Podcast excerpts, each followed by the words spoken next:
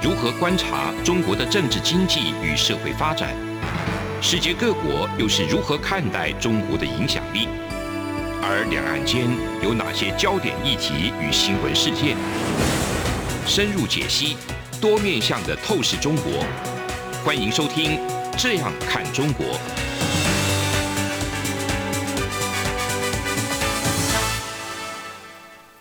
各位听众朋友，大家好，这里是央广的《这样看中国》，我是富察，我一样跟台长张正一起来讨论下一个主题——蒙古人的包容统治。好，啊，台长好，啊哎，蒙古人好， 蒙古人好，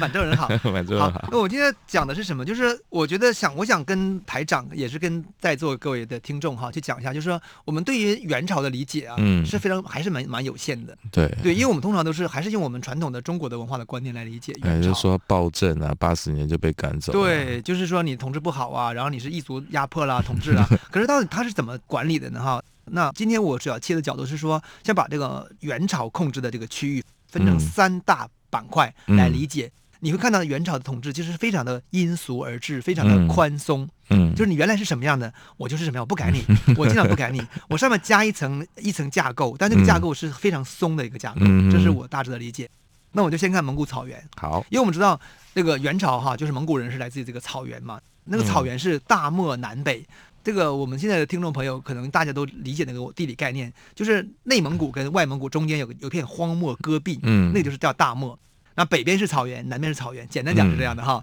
那么蒙古这个成吉思汗呢，是起源于北边的草原当中，靠东边，靠近今天啊哈中国东北，哦，就是呼伦贝尔啊，是，那个那个地方就是叫做肯特山哈，有一嗯条河流哈，他们起源于那边。那条河流呢，很快就从蒙古国起源之后呢，就流到俄罗斯，就汇到嗯黑龙江里面去了。然后黑龙嗯江那好边，像然绕后一就大圈出来，对，就这么哦，绕一圈，然后汇到了这个大海里去。所以它蒙古的起源是应该是今天蒙古国的西北角，靠近中国东北那个地方，大致是这蒙么古讲。国的东北角，对啊、东北角，对啊东北角靠近中国的东东北，北都 东北。OK，好啊，大致这个概念。然后蒙古的制度呢是什么制度呢？就是部落制。那这个部落制他们叫做千户制，千户制就是说一千户合并成有有一个集团，然后千嗯里面再分成百户，嗯百户再分十户，所以它是用千百十这样十进位的方式进行组嗯织的。好，那这些部落呢，用十百千组成在干嘛？就是一起管理这个农农牧业、放羊、放牧、一起移动，打仗移动，嗯他们是这么一种管理制度。然后这些千户、大千户，它又分成九十五大千户。九十95五个个大千户，嗯，对，那这九十五大千户呢，你可以把它理解成是九十五个九十五个军团，军团嗯或者九十五个行政机构，啊因为哈他们这每个千户里边都都有一个首领，这个首领是有很大权力的，下面人是归他管。嗯，然后下面的牛羊财产，然后他们游牧的地盘，然后他们里边人触犯什么法律的这个处理，都是由这个千户的管的，嗯哼，而不是由成吉思汗管的。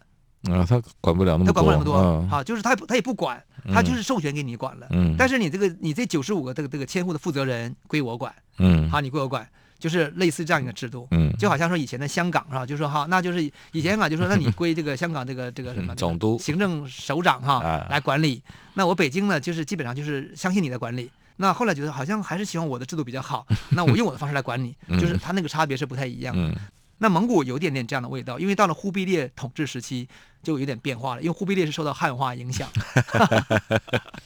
好，对，好，那这个千户制就是这个大致就是蒙古的一个基本的一个一个制度哈，所以我会理解是说，我们要把九十五个千户的当成一个自治体系，他们嗯共同构成一个准的联邦的一个结构。那这联邦主席是谁呢？就是忽必烈。嗯好，那最开始不是忽必烈，最开始是上一任大汗叫贵由汗。贵由汗去世以后呢，就开始分裂。然后当时忽必烈在漠南蒙古，在内蒙古，那个蒙古国就是那个漠北的蒙古呢，是有这个是他的哥哥，他的哥哥，然后呢是执政。嗯，然后当当地的贵族呢，因为传他们的传统就在那边，嗯就认为说当地的这个就是由他的哥哥执政比较好。那忽必烈不服，两伙就开始争夺继 承权，就打起来了。嗯打了四年，忽必烈赢了。哦，对，打那么久啊，打了那么久，所以这蒙古人的这继承权制度呢，不像那个汉化里面，就是皇太子定好之后了就 OK 了哈，你就是继承者。但是皇太子嗯的制度，后来蒙古人有学有学哦，就是因为汉化里面不是说啊，我们先找一个儿子长子叫皇太子嘛，嗯嗯就准备接班了嘛，就定好了。立太子哎啊，立太子的制度，嗯，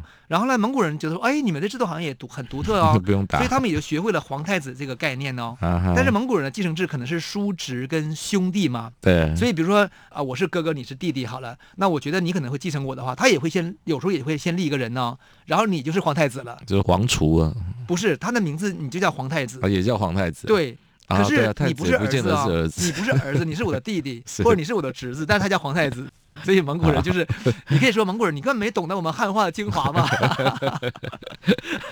可是蒙古人就是这样学来的，很好笑哈。所以那个满洲人的皇太极啊，嗯，有人说他就来自于红太极、皇太子这个从蒙古语能谐音过来，啊，就他可能是被他的爸爸命为说你是我的继承人，嗯那，所以你是皇太子，然后转成哄皇太极哎，。有可能哈，因为皇太极我觉得一直都不像满洲的，对呀、嗯，对呀、对呀、所以就很像，对呀、所所以就是这么文化这么一层层转好转移过来的嘛。那然后我们讲那个蒙漠北的这个土地哈，虽然就是说忽必烈已经成功了获得嗯政权，那可是呢，我们要知道的是，那个蒙古的巨大传统还在。嗯，所以呢，原来就是由这个忽必烈的这个爸爸，就托雷他们这个整个管理的一个这个漠北的这个蒙古呢，它依然存在那个大千户制，嗯就是那个那个旧有的制度，但是已经接受汉文化的元朝嗯啊，就是忽必烈所代表这个这个传统，他们呢试图把一些汉人的制度带到这个漠北的蒙古，带嗯到今天的的蒙古国，哪些制度呢？大家听不懂了，比如说他设置了 什么一兰州什么等五部段事官，这根本不知道什么意思 哈。那我查了一下，一兰州，一兰就是汉字“意”是有意的“意”，嗯兰是兰花的“兰”，嗯州就是州县的州，州郡府那个嗯那些的概念。一兰是突厥语，是蛇的意思，所以一兰州翻成中文就是蛇蛇州，蛇州哦那里可能蛇很多啊还在上 面哈，好所以他基本上就是在那边设了一些机构，嗯包括什么和林宣慰司、和林行省等等等等等等嗯等等这个机构。可是这个机构呢，它只是一个上层架构，嗯就是我们要把它想象成什么？就是说，忽必烈呢，把这个漠北蒙古的实际控制权拿到之后呢，他没有改变里面的中层跟基层机构，嗯但是他一定派出他最任信赖的人去管理他。嗯，所以你会看到是说，忽必烈派他的最亲爱的儿子，名字我忘掉了哈，去管理这个漠北蒙古。嗯然后他去了以后呢，他就设这个机构，这个机构叫和林宣慰司。嗯和林就是原来的蒙古国的首都，叫哈拉和啊林，今天还在。那个哈拉和林的角色是什么？在蒙古人的角色是什么意思？就是今天的南京，就是蒙国民党人眼中的南京，啊就是台北不算什么，南京才是我最正、最核心、最正宗的来 源。那和林就是蒙古人里面最核心啊的文化来源，啊，是这个意思。可是现在我也我必须到了北京嘛，因为北京里面有大量的财富啊，嗯然后呃，这个我的这个新统统治地，所以和林就慢慢的就是变成跟北京并列的一个带有嗯正宗的蒙古传统，嗯，但是呢，这个又失去一定的地位的那么一个角 色，在元朝时期是这样的。 OK，可是我们知道啊、嗯等到元朝失败以后了，那些蒙古人回到哪里去了？还是和林，啊，他们又回到和林，把和林当成他们的的王就是庭。祖籍地，对，他们不，他们蒙古人不叫首都，首都是汉人概念。嗯就是我们讲首都是首善之都，嗯最大的最好的一个都城，他们没有，它就是王庭所在地。王庭王就是庭我所在的统治哦者的廷杖、啊啊所在地，叫王庭。所以和林在明朝建立以后，然后历代的蒙古的这个统治者都把和林当成回到当当成他的王庭所在地。它现在还是蒙古的一个城市是啊，是啊吗，，对，它现在已经没落了。所以你会看到，就是和林非常重要。那么整个元朝在和林设置非常多的一些上层机构，嗯就是松散的进行统治。我觉得这就是整个这个蒙古草原的一个大致的一个特点。所以你会看到说，它没有改变蒙古草原的结构，只是上面加了一个松散的外衣而已。嗯这是我的理解。好，那我们休息一下，一会儿再回来继续讲其他地方是怎么管理的。从两岸、国际、历史文化与财经等角度透视中国的《这样看中国》节目，每周一到周五晚间九点三十分到十点在中央广播电台播出。如果您对《这样看中国》节目有任何收听想法或意见，欢迎寄信到台北市北安路五十五号，也可以透过电子邮件的方式。节目有两个信箱：二零二零 at rti 点 org 点 tw，或是二零二零零二零三 E news at gmail.com。再次谢谢听众朋友们的收听与支持，请持续锁定每周一到周五晚间九点三十分到十点播出的《这样看中国》节目。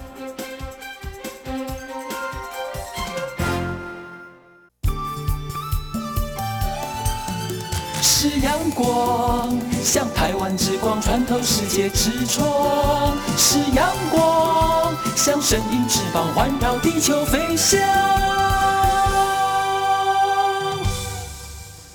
好，我们回来继续聊这个蒙古人如何统治这个中国的不同土地哈。嗯，那我们刚才聊到蒙古人的大千户制是在蒙古草原当中是嗯，进就行管理，原本基的地方没有变。。嗯然后，但是蒙古人攻打下金国女真人的金国之后呢，他就面临一个问题，说：哎，那金国的土地统治是什么样子的？那我们发现呢，他也是遵循金国原来的，大致上遵循金国原来的制度，但有一点改造。嗯，那金国原来制度是什么制度？就是女真人在统治原来中国人的土地时候呢，第一个女真人用了一些汉人、北宋人原来的政治制度，嗯，就你不是喜欢皇帝直接管辖吗？郡县呐、派流官去管吗？那好，那我也用。但女真人呢，也带了一些他们自己契丹呃女真跟契丹原来的一些旧制嗯啊，所以本身的金国的它的那个多样性啊，统治的多样性就比原来比南宋要复杂，啊，这是原来金国的情况。那蒙古人来之后呢？金末元初时候呢，当时这个女真人不就是撤退了吗？因为失败了嘛，被嗯打败了嘛，所以当地就产生很多原来那些女真或女真化的汉人，就形成很多叫做叫做氏族或者氏侯，嗯，就是一些大家他们就觉得说，那既然来了一个新的主人，我就依附你好了，跟你合作，因为他们觉得谁统治都无所谓，只要是我嗯地方的利益保护好就可以了。所以蒙古人就分封很多那些汉氏侯，就是啊那个汉记住不是汉人，可能是女真化 的汉人，他们有姓氏，但是呢，文化上跟习俗上可能已经女真化了。嗯，就啊这个地方称对他们来说是称为汉地啊，对汉汉的地方，啊他们称为汉的地方嗯，但事实上汉不是我们今天讲的汉文化的概念，嗯，就是混合混合了很多。这有点像我们上一集讲的那个四种人，汉人这边是汉汉人的地方，对哎就好像汉的说地方，就好像说香港人，香港人你你不能说他不是中国文化，嗯，但是可是他也不纯是中国文化，嗯，就类似这种概念了。那这个汉室侯呢，这个就被分封，有很变成分非常很多封建主封建领地，嗯所以整个华北地区哈就布满了封建领地。嗯，也就是我们可以假想到说，这个县城啊，这个城市根本就不是忽必烈直接管辖的地方，嗯而是一个封建领地。嗯他们当时有个词叫做“投下”， 这个词就是今天写汉字“投”呢，“投”就是把东西投射的“投”，嗯下就是下面的下，嗯好叫投下均州，投下什么领地，投下什么什么什么这个概念。这个投下时其实是汉字记载，嗯它原来的这个是来自于这个契丹人的一个制度，就是投下其实头是头目的意思，啊那个头是头目的意思，对，它是头目，后来写成汉字写改写成投下。所以呢，元呃契丹人时期就有个词叫叫投下均州，嗯投下均州的意思就是说，就是由契丹人的头目控制的，在汉人的统治的地方所建立的一个军政府，军州嘛，军就是有这军事权力的，州就是汉人的城池嘛。嗯他们到了汉地以后呢，他们发现这个地方的，就是把它打下之后呢，大量汉人在里面生活聚集的一个区域。这个区域呢，是由这个投下军州，就是由这个契丹贵族嗯直接管辖的，嗯其他的契丹皇帝管不着你，嗯，它是一个自治区啊，我们讲它是自治区的概念，嗯所以当时在辽国跟女真的土地就留下有留下很多投下军州，那蒙古人来了以后呢，就基本保留了这个制度嗯啊，甚至再去分封一些新的投 下的，就是设置非常多的这个封建封建领地，小小军政府， 啊对 OK 那个封建领地呢，就跟这个原来的这个行政郡这个皇帝直辖的这个行政区域里面呢，犬齿交错，像形形成一个马赛克一样的一个、一个嗯结哼构，啊这就是华北汉地的一个制度。嗯就是我我在觉得，如果我们以台湾的听众朋友来理解，你就会想象说，台湾，比如说花莲嗯啊、台南、嘉义、屏东啊、基隆几个地方，完全不归蔡政 府管，名义上归他管，嗯也叫台湾，可是它完全是自治，它财税是独立运作的，嗯然后呢，政府也不能收他税。他自己活的可能搞不好比你赚的钱 还多啊！像今天那个新竹县市要合并，如果嗯新竹要独立的话，绝对是全全台湾最富裕的地区，对不对？ 对，因为他就掌握了全那怎么球办？我的们那个高铁要绕路，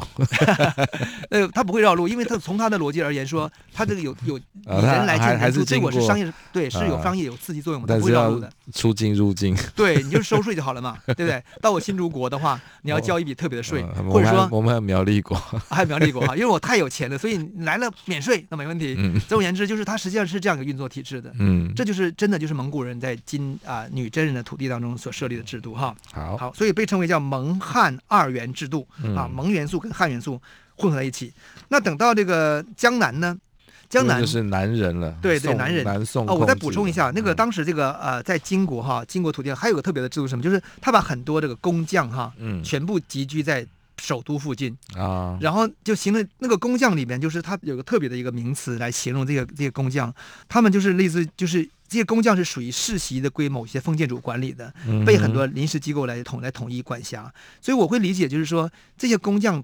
的角色很像当时元朝的高科技区。嗯哼，就是他真的是那个那个区域，包括机构都是单独管理的。然后这些人就是帮着蒙古人去做一些当时的高科技，嗯好，包括什么冶炼呐、嗯然后金属加工制作啦、陶瓷制作啦，那个都是可以做出口非常重要的产品，就跟新竹高科区很像的一个概 念啊。所以我觉得就是。这个这是蒙古人的一个特独嗯特制度。他们后来打下南宋以后呢，他从南宋哈，把南宋里边他写他说灭宋以后呢，把这个南宋里边有名的匠户，就高科技人员哈，嗯工业人工业人才，签发了挑出了四十多多万人呢、嗯然后呢，迁移到了北京大都那那边去做什么弓箭呐、盔甲啦、啊货币啦哈。但是呢，过了两年以后呢，他们从中从这个四十万里面呢，又淘汰二十多万，觉得不行，又回去当技术不当行民户啊，回去种地哈哈。之前，这是我觉得很有趣，就经过一番筛选，发现你这个男人的这个技术不如我们色目人更好。我这是我的认为认为是这样的。好，那么江南怎么管理？江南它就是基本就是基本来说就是还是用江南你的原来的这个土地制度来来治理你。所以忽必烈是推行非常多的保护农业跟保护江南工商业的一个政策。然后呢，他在江南里边。把蒙古人的做法带进去，就是设置很多什么儒啊、儒户、医户、马户、水户，嗯就是战户，然后去管理江南。所以你会看到是说，江南以浙江为主哈，他们百分之八十的民户就还是在种地，嗯就是你原来来种地你就种地，我们蒙古人原来打仗我们就打仗嗯啊。所以他们当时是说。一个奏折里面谈到是，他说江南的富裕的这个呃人家们有田地，那其余的百姓都没有田地，那种着富户的田地。这里面那个我这里有写成富户美，那个美是门的意思，就是我今天我们讲我们、你们、他们的门，门是从蒙古语来的，啊哦就是是啊这种哦汉语里面是没有这种单数复数概念的。嗯哼我们今天讲你们、我们、他们、你我他的这个东西是从蒙古语来的，因为蒙古语里有这个概念，就把它带到汉语，嗯就写加成美，加 S 啊，对，写成美就是英文加 s，后来就变成汉语的门。哈，他就说啊富户们有土地，其余百姓们无土地，种着富户们的土地。但那个门写成美哈，就是啊南宋的结构是这样的。那同样，它的税收制度啊，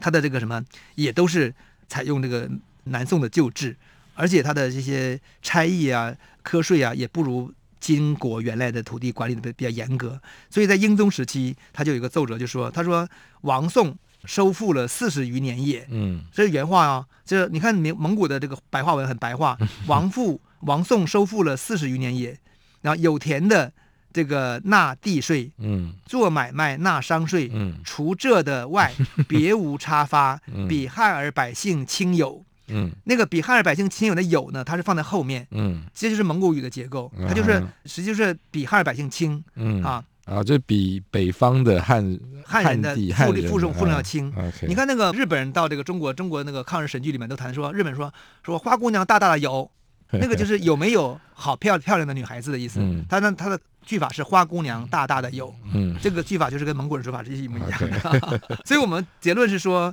就是在江南也是很粗疏的，没有深入的嗯基层社会，所以江南社会的底层是没有被改变的嗯啊，这就是我们大致的看法。好，我们休息一下下，一会儿再回来讲蒙古帝国在这样一个统治下，难道不会亡国吗？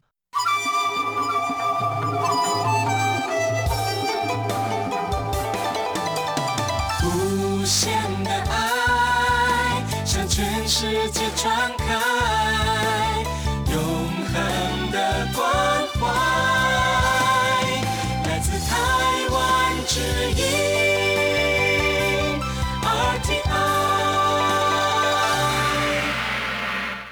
好，我们回来继续聊这个元朝的蒙元的统治制度哈。基本来说，现在很多的这个学者都认为说，蒙元的统治真的是很宽松，而是嗯蒙汉的两种制度呢杂糅过度了，缺乏一个整齐划一的一个嗯哼行政规划。嗯啊，虽然短期短时间之内呢，好像是行之有效的，也社会上当中，就是原来我干嘛我还干嘛，好像很稳定。可是时间长呢，他认为无法来解决这个是复杂社会矛盾，所以就造成一些冲突啊，造成南方经济的崩溃的危机。所以结论是说，元朝不足百年而亡，这个政策是难辞其咎。这个说法有没有道理呢，台长？因为他最后亡了嘛，所以对你听起来好像都有道 理。就是，可是回到当时那个状况，是不是真的是这样子？难道应该是？那我就我说另外一个假设是对，啊，元朝占领了这么多地方之后，都大一统，嗯，从那个朝鲜到南边、嗯到最西边，他们到对哪里，全部都一一致，这样就会就更长久会吗就会长长久久吗？可能八年就亡了，说不定。对啊，因为我觉得这个东西是我们适有的适合的想法。我对我是觉得就是说，传统中华的制度当然是希望追求统一性嘛，嗯大一统嘛，就用同一种标准去推行，嗯因为 他们一定认为说汉文化的这个制度最好、最优越嘛。我们经过了千锤百炼，嗯，那事实上，我觉得用皇权这样一个官僚体系运作呢，管得很严的时候呢，确实可以也可能是长久的维系这个社会运作。比如说像明朝好了，明朝其实建国初期非常的严格严格哦，嗯杀死非常多的人，但是因为镇压太凶，大家也不敢造反，所以呢，他也就一直就稳稳稳的就活活了两百多年哈。嗯这个比元朝是长很多。那太宽松的人，就人就是这种，就是你对我很很宽松，我不感恩戴德，我就造你的反。我觉得这个人的常性，你看，我看民主社会就这样啊，民主社会我们骂总统啊，骂这个骂那个嗯骂得很凶。那如果真的管得很严，你不敢骂哎，对 不对？你不敢骂，因为你骂了很怕被抓起来。嗯 所以我会觉得说，严和单一的管理，呃的一个行政体系，似乎确实是可以让一个社会好像是可以很长久，但是那个社会不见得很轻松、很快乐。那我觉得这个这个真的都没有一定的定数，因为比如说元朝跟明朝，对元元代哈，元很快就亡，因为它很松，对然后明比较严格，所以撑比较久。对，但是你再往前面看，那秦秦朝更短。很对啊嗯严、呀、很严格，结果很短，对，没错，没错，没错。所以这你这边有写吧？汉朝很宽松，所以比较长。是那这个这个太多例外了，所以对这个不是一个定律。就是我刚刚前面讲的，我觉得可能那个判断吧，就是当时的元的中央，它的力量如果强到可以深入到每一个每一户里面，那也许他就真的统一了，整个亚洲都统一。通通同一个时区，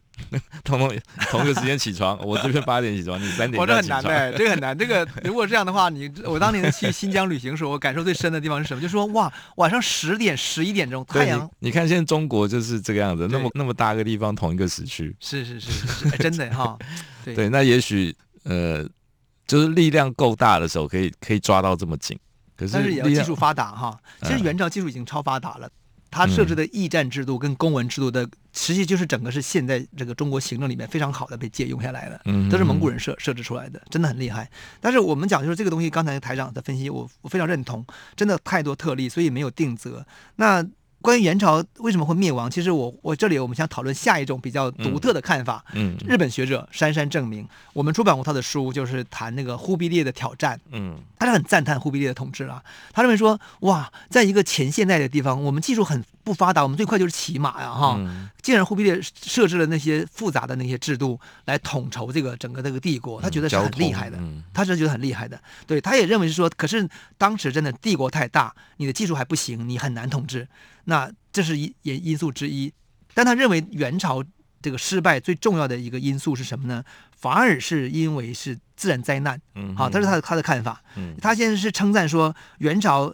这个用这个具有经济立国性格的这个蒙古人主导下，然后把不同的族群呐、语言呐、人文化、宗教的人呢，以一种这个像去掉中华这种意识形态的这个色彩。不用这个一中华意识形态色彩去统治它，竟然他把它形成一种共存共生的一个状态，哈，他把它描绘成叫做没有意识形态的共生，嗯这个说法就是说，跟明朝比，跟宋朝比是很强调意识形态的共 生的。嗯我们是集合在一个叫“中华梦”的啊、中华梦，呃，中华民族伟大复兴的意识形态之下嗯，我们才一起奋斗。嗯这是典型中华思维。蒙古人没有这个东西，蒙古人说你们你爱做什么你都没 问题，可是我们可以共生啊，这是山下证明很赞叹的一点。嗯可是他认为说，那为什么他亡亡了呢？他认为是从一三三零年，整个蒙古包括欧亚地区都是出现大灾难。嗯他说这个大灾难是一个地球规模的天灾了。嗯，他说是这个是最大的原因。所以他说那个时候呢，你会看到他说从元武宗以后的这个这个大元汗国的历届政府哈，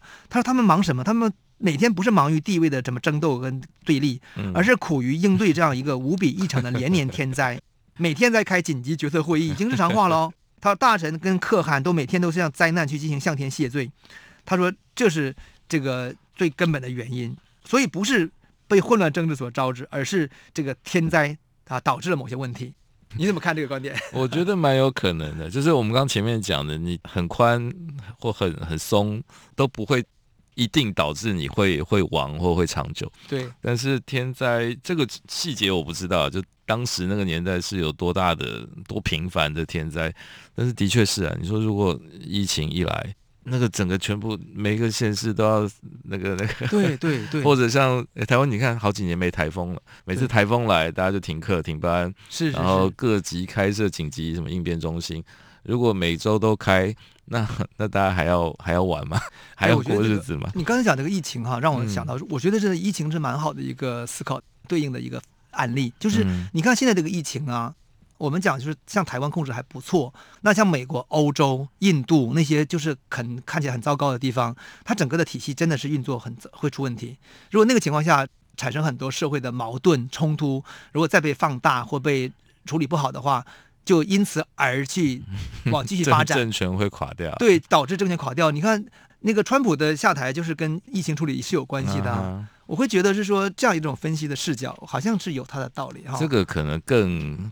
可能性更大了，肯定更大嗯。对，然后当然回头看啊了，现在我不知道那时候有多少地震啊，或 者对对那个干旱多久啊。对，但是我们知道，就是我们其实从这个，因为元朝，我们现在看的元朝的史料，当然是明代初年的这个汉人写的嘛，嗯所以是被视为是整个中国的史书当中写的最烂的一本书， 因为他们不懂蒙古语，然后里面啊很多错、错的东的东西。啊，那 Google 对翻译，然后你看明代初年朱元璋呢旗下的那些知识分子，像宋濂呐、他们写元史、编元史，其实就是简单的去编这些东西。因此，他们可能确确实带有一种中华的一些意识形态来理解说，是因为你们政治腐败呀，然后对立呀，然后等等等等。然后我们就形成从文献当中形成这样一个印象。可是如果你实际去考察那个元帝国晚期的情况时候，所以我可能真的所以我是准备去读地理，读地理，是不是？嗯，研究这个自然科学。哎，我觉得地理真的很重要。我们以后多讲 一些地理，从地理上，从自然灾害当中去思考到说那个政治上的变化是怎么样。嗯我们真的太传统，太容易受到那些政治高层政治那些嗯宫廷上的一些影响来理解。可是我觉得那个真的可能不是很全面。所以呢，元帝国啊，这个的崩溃，可能真的是让我们可以重新思考这个事情，是，比那个明明帝国的崩溃，可能也多多少少也有灾难的原因。但是嗯我觉得应该是政治因素会可能会更多一啊些对。腐败的到极致了，所以 OK，好，那我们今天的这个话题就到此结束，那我们下周再见，谢谢大家。谢谢大家。从两岸、国际、历史文化与财经等角度透视中国的《这样看中国》节目，每周一到周五晚间九点三十分到十点在中央广播电台播出。如果您对《这样看中国》节目有任何收听想法或意见，欢迎寄信到台北市北安路五十五号，也可以透过电子邮件的方式。节目有两个信箱：二零二零 at rti 点 org 点 tw，或是二零二零零二零三 E news at gmail.com。再次谢谢听众朋友们的收听与支持，请持续锁定每周一到周五晚间九点三十分到十点播出的《这样看中国》节目。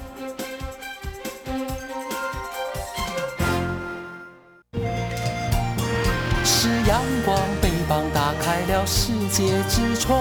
是阳光，翅膀环绕着地球飞翔。